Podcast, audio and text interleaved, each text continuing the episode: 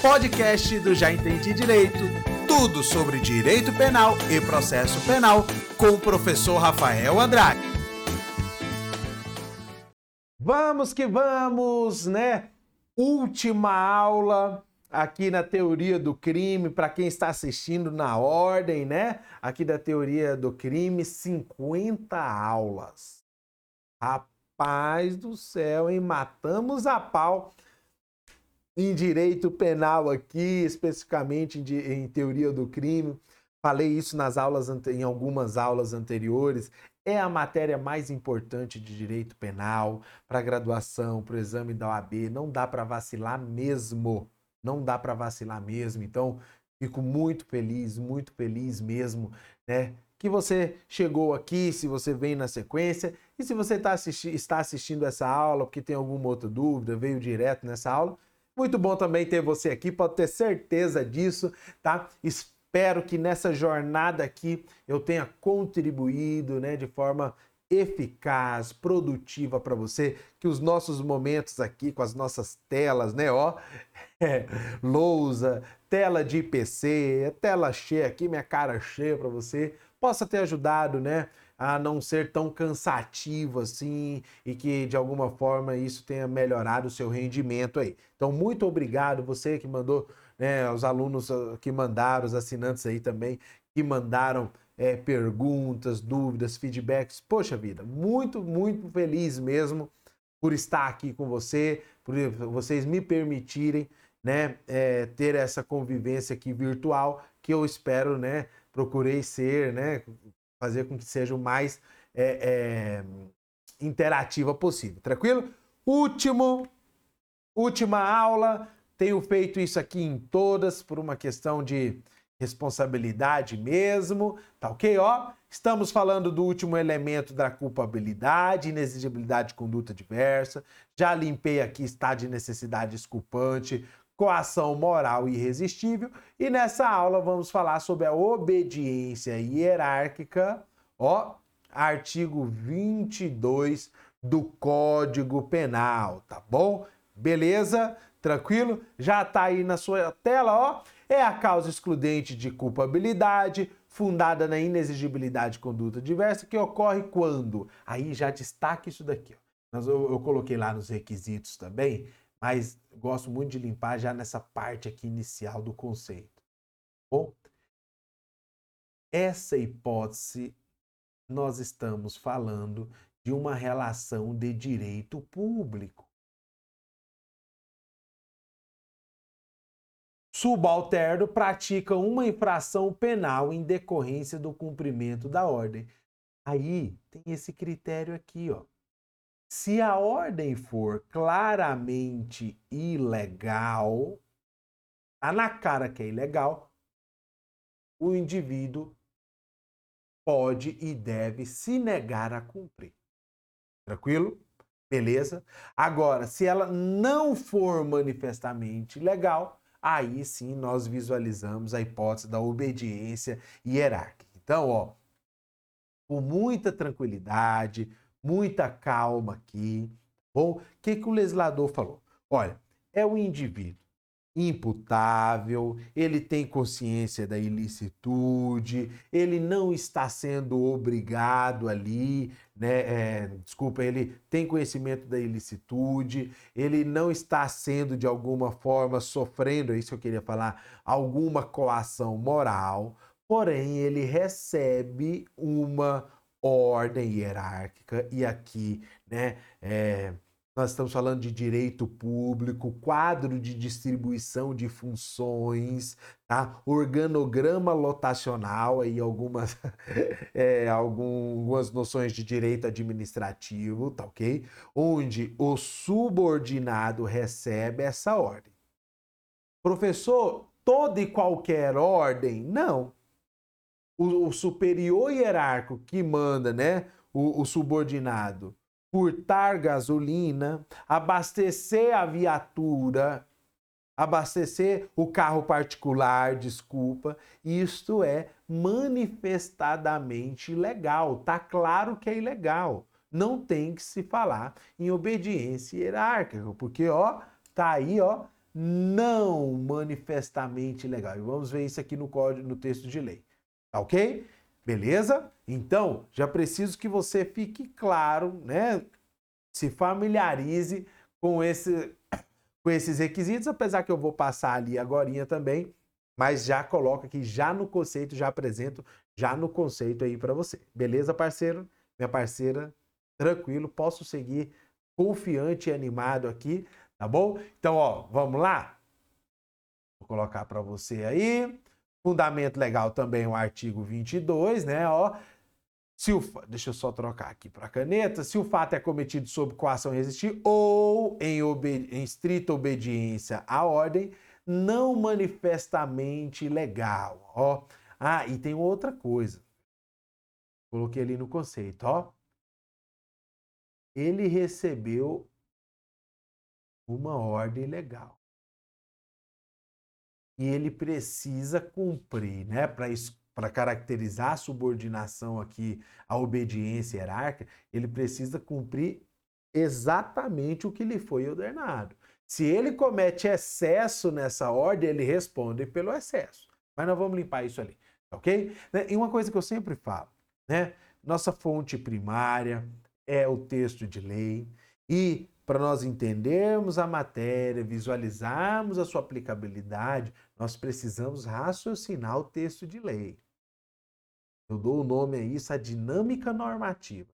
O quanto antes você precisa ter contato com a dinâmica normativa. Ou, e tá aí, esse exercício que eu fiz, ó. Ou em estrita. Esse estrita não tá aqui por tá. Entendeu? Esse estrito não tá aqui ah, porque ah, vai ficar bonita essa organização textual aqui. Não é, parceiro. Não é, parceiro. Ou não manifestamente legal de superior hierárquico, só é punível o autor da coação ou da ordem. Bacana. Ok? Aí, ó, vamos lá para os requisitos que eu já antecipei aqui, mas não tem problema nenhum.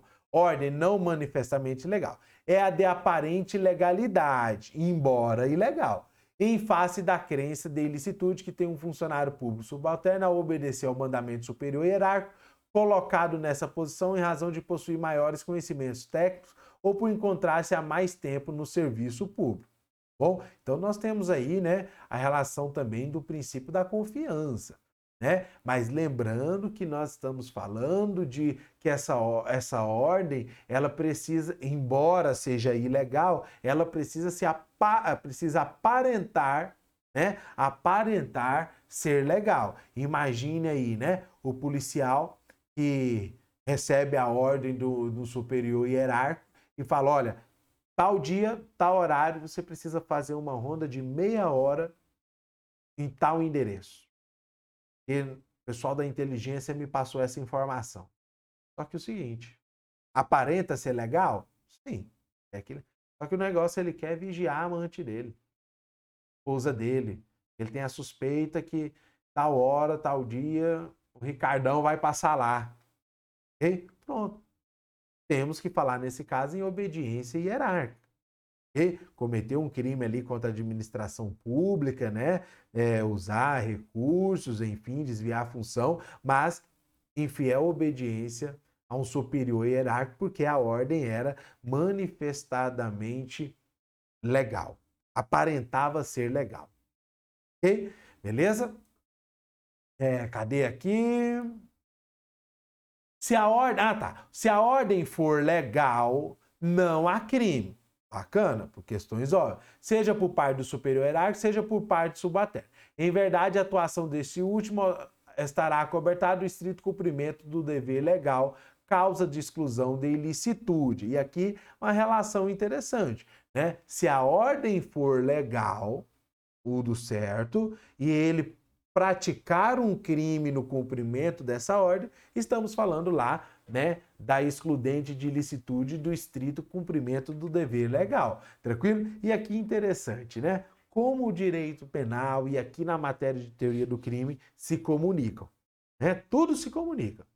Ou estamos falando de obediência hierárquica. E obediência hierárquica, a ordem precisa ser ilegal e aparentar ser legal. Se ela aparenta ser ilegal, o indivíduo deve recusar a cometê-la, a praticá-la. Tranquilo? Agora, a ordem legal e no cumprimento da ordem legal o indivíduo comete um crime, isso é excludente de ilicitude, é, exercício, é, estrito cumprimento do dever legal. Tranquilo? Beleza? Então, tá aí. Espero que você não esqueça, tá bom? É o curso mais completo, turma. Tentei realmente ser o mais detalhista possível aí com vocês, tá ok? Ordem originária de autoridade competente, né? Um outro ponto, aquela ordem, mesmo que ela não seja manifestadamente ilegal, né? Aparente ser legal, mas ela seja, precisa ser proferida por alguém que é competente para ele receber. Porque se o indivíduo, mesmo a ordem aparentando ser legal, mas não sendo né, a autoridade competente para lhe dar aquela ordem, ele tem que negar. Ok? O mandamento emana do funcionário público legalmente competente para fazê-lo. O cumprimento de, o cumprimento de ordem advinda de autoridade incompetente pode, no caso concreto, resultar no reconhecimento do erro de proibição invencível ou excusável, tá bom? Que nós já estudamos aqui também. Beleza? Tranquilo? Terceiro requisito aí, ó, relação de direito público, né? Até já falei aí.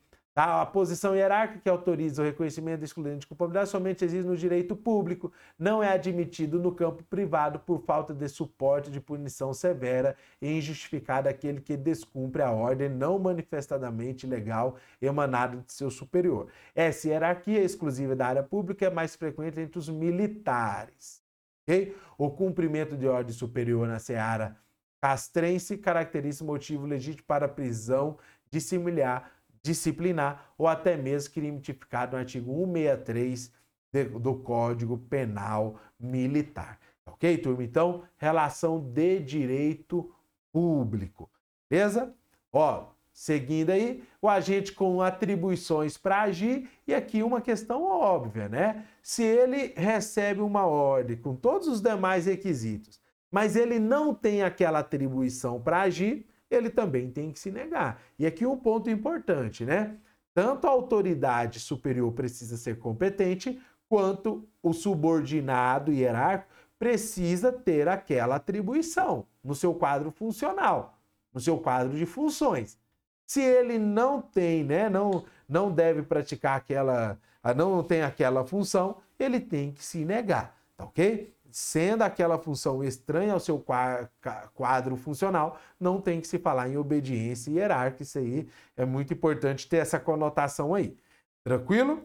Ó, cumprimento estrito da ordem, né? Foi o que eu falei aí, tá ok? Se ele excede, ele responde aí pelo excesso. O executor não pode ultrapassar por conta própria os limites da ordem que lhe foi endereçada, sob pena de afastamento da excludente. Tá bom? O propósito, a propósito dispõe o artigo 38 para a segundo Código Militar se a ordem superior tem objeto a prática de ato manifestamente criminoso ou há excesso nos atos de forma de exceção, é punível também o infrator, tá bom? Então, ele vai ser punido aí, no caso, se ele cumprir uma ordem fora né, dos limites daquilo que foi determinado. Né? A, a excludente da, da culpabilidade, turma aqui, muito importante, ela alcança a ordem cumprida nos exatos termos que foi proferida. E, a mais disso, o autor responde pelo crime. Tranquilo? Ó, finalizamos aqui. Deixa eu só colocar aí para você. Ó, bem tranquilo, bem rápido essa aula. Ó, inexigibilidade de conduta diversa, estado de necessidade, coação moral irresistível e obediência hierárquica, ambos lá no artigo 22. Tranquilo? Aí o seguinte, para título de conhecimento, né, foge aí da teoria do crime, tá bom? Mas a título de conhecimento, essas são as causas, né, legais que estão previstas em um texto de lei, artigo 22.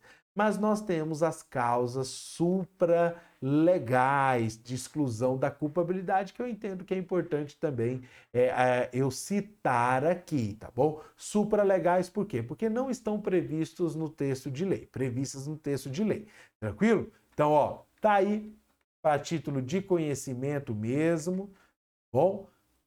Eu entendo que é importante mesmo a gente limpar isso daí. Ó, Existem outras situações trabalhadas na doutrina que exploram a motivação. Ó, doutrina. Motivações é a probabilidade dos atos praticados pelos agentes. Como, por exemplo, desobediência civil, desde que a desobediência seja fundada na proteção de direitos fundamentais e que o dano causado seja relevante.